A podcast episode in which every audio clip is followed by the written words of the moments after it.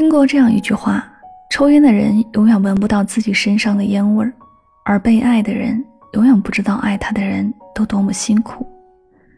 是啊，被偏爱的人永远都有恃无恐，肆意的享受别人的好，却忘了谁也没有义务一直对你好。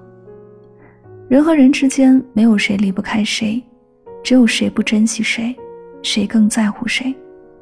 因此，不要高估了你和任何人的关系。也许你以为自己独一无二，但总有人能轻松地替代你。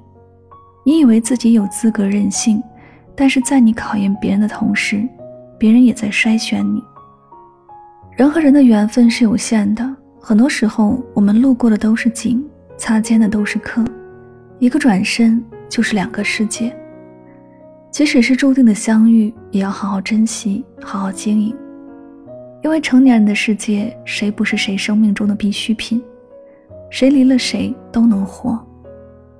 痛的是自己，奋起直追的也是自己，这没什么大不了的。没有无法愈合的伤口，只有不够绵长的时间。